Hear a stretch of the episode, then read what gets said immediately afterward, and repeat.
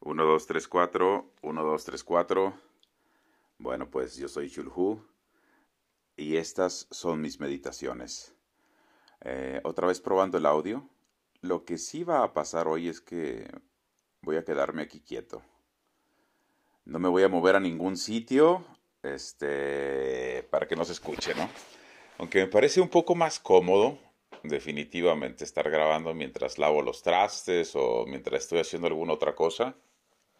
Eh, pues bueno, fue una petición que me hicieron ahora con, con el programa piloto, que creo que tenía una falta de ortografía en el título, así que también me disculpo por eso.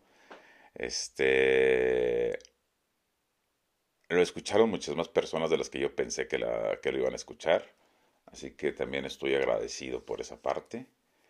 Y bueno, estuve preguntando a las personas que, que estuvieron comentando qué temas serían buenos. Este, algunas de las personas que me conocen saben que me ha tocado viajar por aquí y por allá y me pedían que hablara de un país. Otros me pedían que hablara directamente de sexo.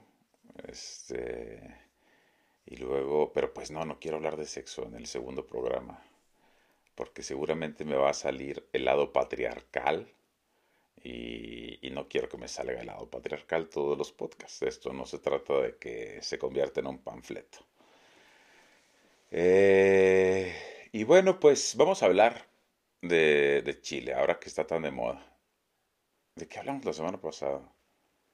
Es que tengo por ahí grabado un programa acerca de la guerra que hay ahorita en Azerbaiyán contra, contra los asirios.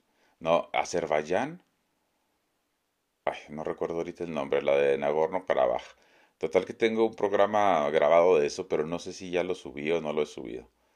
Eh, he estado grabando varios programas, pero he estado subiendo uno sí, dos no, uno sí y dos no. No lo sé, supongo que hace falta que tenga un poquito más de confianza en todo este business, ¿no? O que retome la confianza. No sé si alguna vez les comenté que fui locutor como por cinco años de mi vida fui locutor. Mientras estuve en la universidad, al mismo tiempo que cursaba mi ingeniería, bueno, pues ese mismo tiempo era locutor. Total que íbamos a hablar de, de Chile, pero no del Chile sexual, sino de Chile el país. Entonces creo que con eso eh, le voy a dar gusto a las dos sugerencias principales que recibí, que era que hablara de alguno de mis viajes y que hablara de sexo. Vamos a hablar entonces de, de Chile. Eh, es uno de mis países favoritos de Latinoamérica. He pasado muchísimo tiempo en Santiago. Yo creo que si junto todo lo que yo he pasado en Santiago, probablemente he estado por allá unos tal vez nueve meses.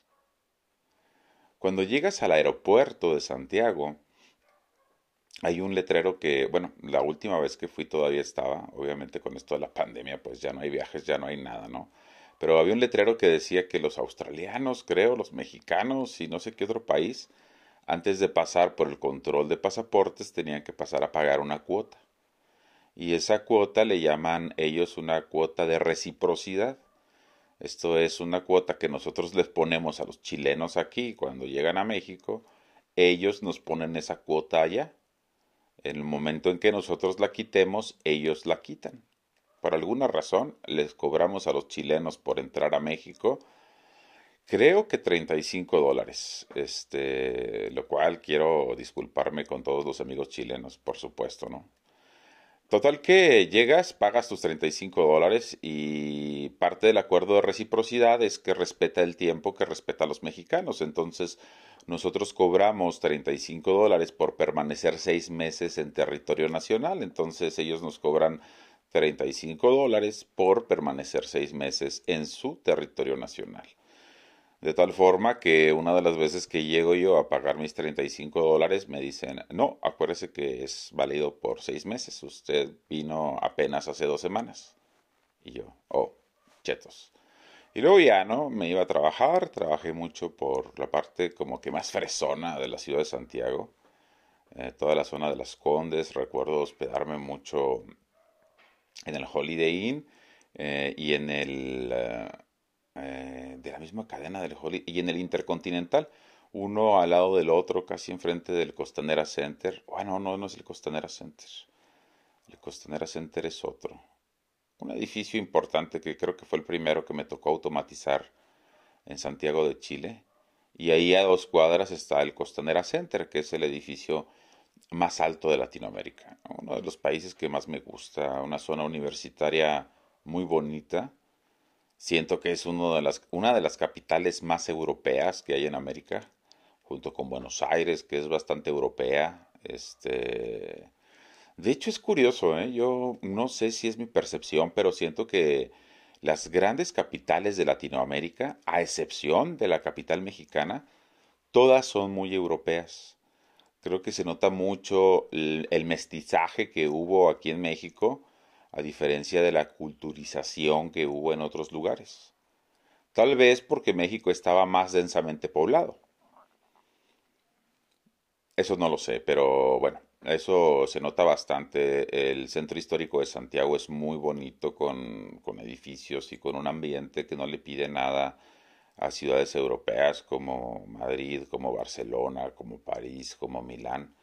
Este, obviamente con un estilo latinoamericano, pero un lugar muy bonito definitivamente. La zona de las Condes, que le conocen como el, ¿cómo le dicen? El Santiago Manhattan, no me acuerdo cómo es el juego de palabras que utilizan, es donde están ahí la sede de los bancos, eh, de todos los bancos, de la mayoría de los bancos, y bueno, tiene un sistema financiero pujante.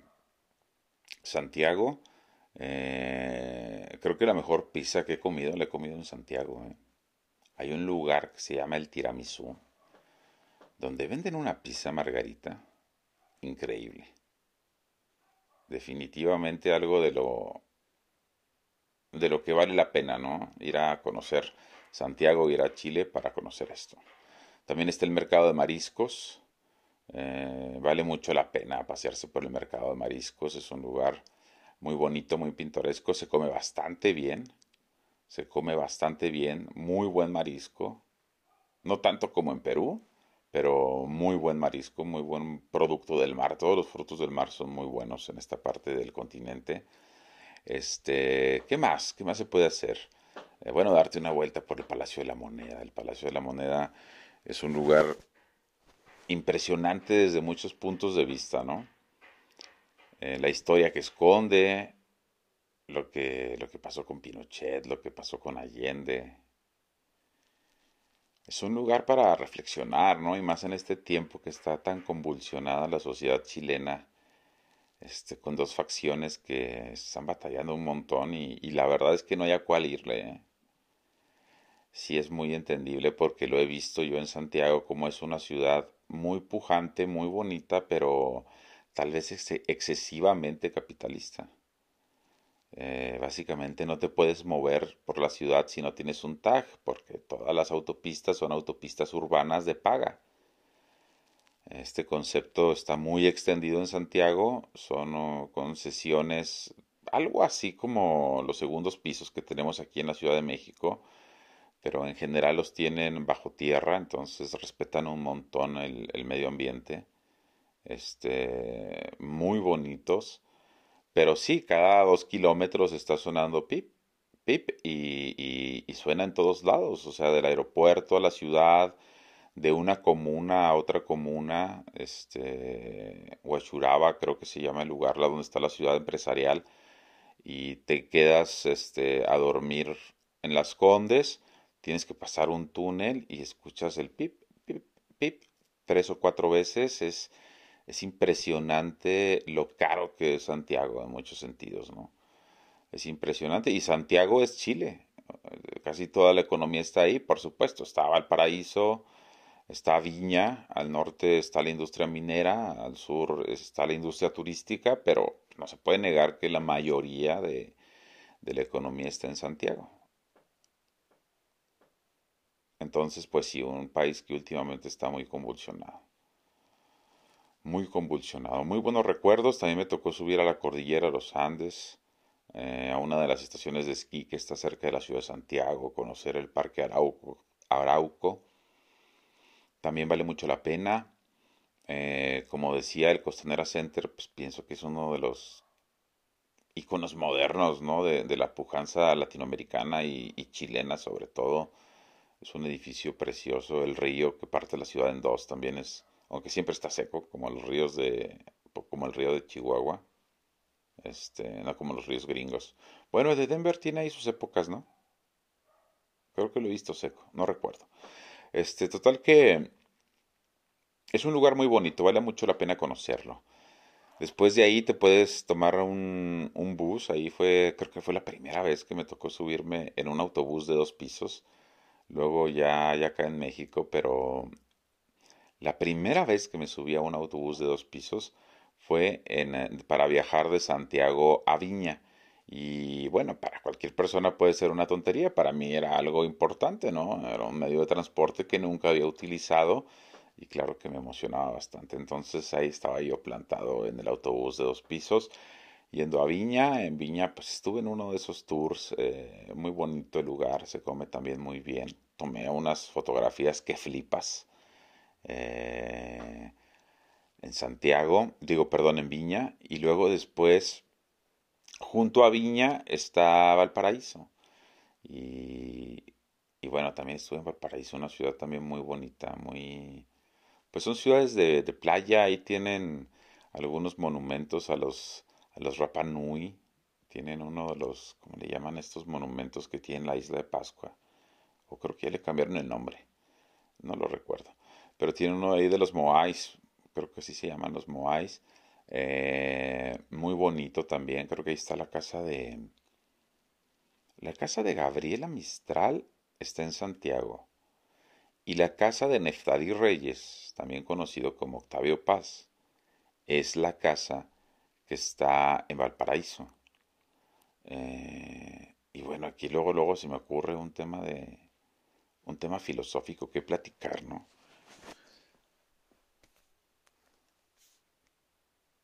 a ver si no me meto en problemas, pero no lo voy a dejar pasar por alto. Es un poco patriarcal el tema, pero lo tengo que hacer. Estoy de hecho aquí buscando un libro. A ver si lo encuentro rápidamente. Y si no, buscamos algo internet. El asunto es que últimamente eh, hay un movimiento, y bueno, ahí lo dejo a consideración de, de las personas que me escuchan. Mi posición es muy clara y la voy a decir, por supuesto pero lo dejo a consideración de las personas que están escuchando. Hay un movimiento de feministas que está tratando de, que le retiren a Neftalí Reyes el Premio Nobel de Literatura. Se lo quieren retirar porque, bueno, pues él estaba casado con Matilde. Acuérdense que uno de sus poemas dice, Matilde mía, bien amada, no puedo ser sin tu mirada. No puedo ser sin que tú me sigas mirando. De hecho, estoy buscando el libro a ver si terminamos por ahí con un poema. Pero el punto es que le quieren quitar el Nobel porque creo que ya era menor de edad, había ahí una brecha generacional importante. Y bueno, eso evidentemente está mal, pero está mal ahora, ¿no? Eh, no podemos juzgar el pasado con los valores del presente. Tenemos que juzgar el pasado con los valores del pasado. A ese vicio retórico se le conoce como presentismo. Y bueno, es negativo, es perjudicial, porque, por ejemplo, ya estamos hablando de cosas como genocidios en tiempos en los que no existía el concepto de genocidio.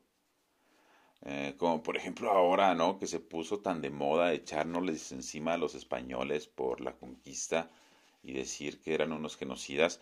Bueno, hay que recordar que para ese tiempo eh, no existía el concepto de genocidio, entonces ¿cómo van a ser genocidas? Simplemente para el nivel de conciencia, el nivel de conocimiento que se tenía en ese momento, el nivel de, eh, sabiduría, porque pues somos eh, seres que están evolucionando constantemente también desde el punto de vista de la conciencia. Este, pues no puedes entonces utilizar palabras como genocidio antes de que estas palabras fueran, eh, digamos, definidas en el lenguaje. Porque, bueno, como les digo, es un vicio retórico que se le conoce como el presentismo, ¿no? Y acarrea muchos problemas. Eso es cosas como la justicia histórica de la que ya hemos estado hablando y, ese tipo de cosas, ¿no? Pero además, eh, esto se lleva a un montón de campos porque te hace sentir rencores que no te corresponden, te empieza a, a, poner cosas encima en tu espalda que no te corresponden, empiezas a sentir o rencores o culpas que no te corresponden y eso pues definitivamente para empezar te quita la libertad. Eh, entonces, bueno, lo considero muy perjudicial. Total que le quieren quitar el premio Nobel a Pablo Neruda. Ahí está la casa de Pablo Neruda, un lugar... A mí me gustó conocerlo. Entiendo que ahorita... Pues que ahorita son otros tiempos. Pero bueno, no me gustaría que le quitaran que le quitaran el premio Nobel. Me parece que se lo ganó. Sin lugar a dudas se lo ganó. Y bueno, pues lo mismo que, Gabriela Mistral, también otro de los premios Nobel chilenos. Recuerdo, creo que está por ahí cerca de la moneda. A una distancia caminando llegas a un monasterio donde están todavía los restos de Gabriela Mistral según recuerdo. Creo que sí, ¿eh? Tendría que hacer por ahí memoria. No me hagan mucho caso. Acuérdense que todos los datos deben de ser verificados. Pero algo así era. Y entonces, pues también es muy bonito estar cerca de, alguien tan grande como Gabriela Mistral.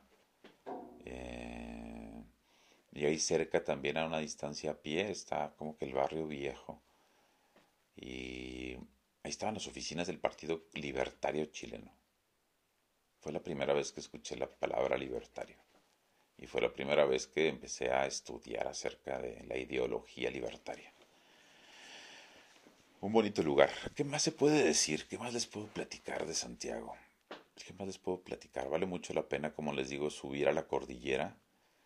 Es un lugar impresionante. Pasas también ahí en este tour que me tocó pagar, pasas también mientras estás subiendo por alguno de los barrios más pues más ostentosos de la capital.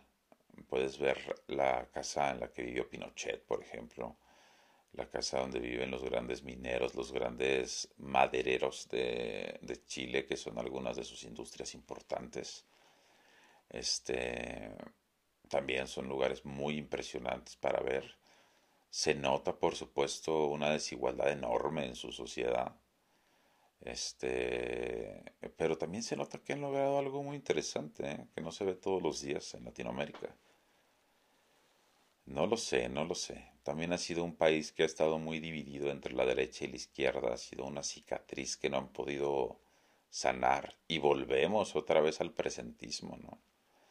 Todavía estamos culpando a personas vivas de crímenes que hicieron sus papás o que hicieron sus abuelos o que hicieron sus este sus correligionarios de partido hace un montón de años, ¿no? Todavía no ha podido sanar esa enorme herida de, de, Chile que fue el golpe de Estado, como en México no ha podido sanar 1968, como en España no ha podido sanar las heridas que dejó la ETA, etcétera, etcétera. Creo que todo eso, todos esos rencores deben de ser olvidados porque son transgeneracionales, son tontos. Bueno, eso es lo que quería platicar un poco de Chile. Patí esa ciudad enormemente. Me acuerdo también casi de un montón de estaciones de metro. Recuerdo también el Museo de los Ferrocarriles en Santiago. Recuerdo este restaurantes donde van los universitarios a comer papas este con choripapas o no recuerdo cómo se llaman buenísimos. Un buen lugar también para comer. Un lugar bonito. Cuando estás despegando cuando estás aterrizando atrás de ti está la cordillera y la ves enorme impresionante creo que también es algo de las vistas que vale muchísimo la pena tener. Vale muchísimo la pena. Quién sabe si alguna vez vuelvan a abrir los aeropuertos, no lo sé. Bueno, pues ya nos están dando casi los 20 minutos, así que me voy a despedir. Voy a buscar a ver si encuentro algo bonito que leerles de de Neftalí Reyes, de Pablo Neruda. Así que le voy a poner un poco de pausa a esto, voy a buscar algo y pues ya voy a regresar solamente para leer un pequeño poema, aprovechando que hablamos de Pablo Neruda en esta ocasión. Bueno, pues muchas gracias por pasarse por mi podcast y nos escuchamos pues, algún día de estos. Bueno, pues pensé que esto de la poesía iba a estar un poco más sencillo, pero está un poco más complicado de lo que parece, así que probablemente me tome un poquito más tiempo este, platicarles este poema porque no puede ser algo así nada más, ¿no?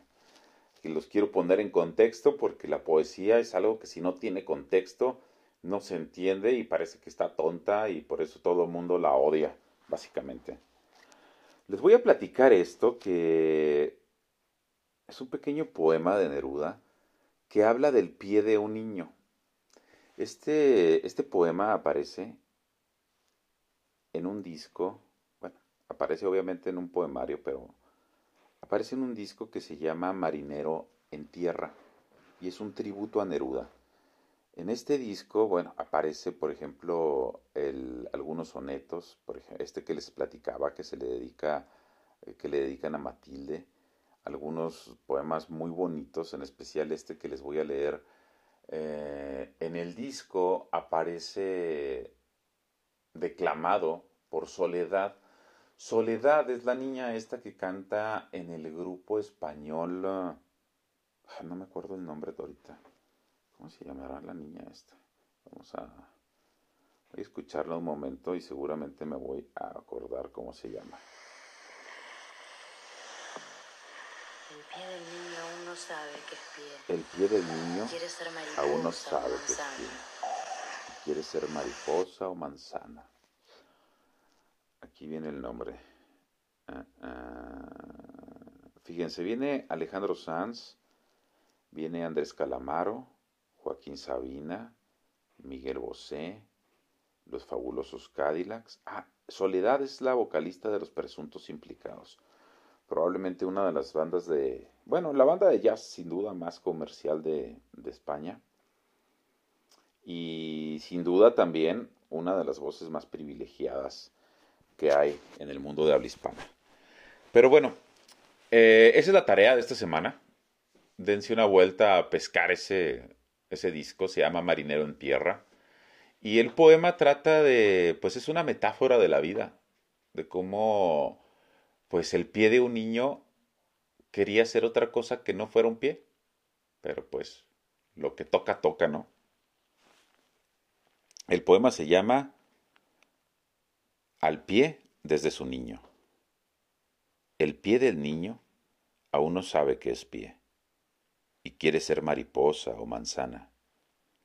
Pero luego los vidrios y las piedras, las calles, las escaleras y los caminos de la tierra dura van enseñando al pie que no puede volar, que no puede ser fruto redondo en una rama. El pie del niño entonces fue derrotado, cayó en la batalla, fue prisionero, condenado a vivir en un zapato. Poco a poco, sin luz, fue conociendo el mundo a su manera, sin conocer el otro pie, encerrado, explorando la vida como un ciego. Aquellas suaves uñas de cuarzo, de racimo, se endurecieron, se mudaron en opaca sustancia, en cuerno duro. Los pequeños pétalos del niño se aplastaron, se desequilibraron, tomaron formas de reptil sin ojos, cabezas triangulares de gusano, y luego encallecieron. Se cubrieron con mínimos volcanes de la muerte, inaceptables endurecimientos. Pero este ciego anduvo sin tregua, sin parar hora tras hora, el pie y el otro pie, hora de hombre o de mujer, arriba, abajo, por los campos, las minas, los almacenes y los ministerios, atrás, afuera, adentro, adelante, este pie trabajó con sus zapatos. Apenas tuvo tiempo de estar desnudo en el amor o en el sueño. Caminó, caminaron. hasta que el hombre entero se detuvo. Y entonces a la tierra bajó y no supo nada, porque ahí todo y todo estaba oscuro. No supo que había dejado de ser pie, si lo enterraban para que volara o para que pudiera ser manzana.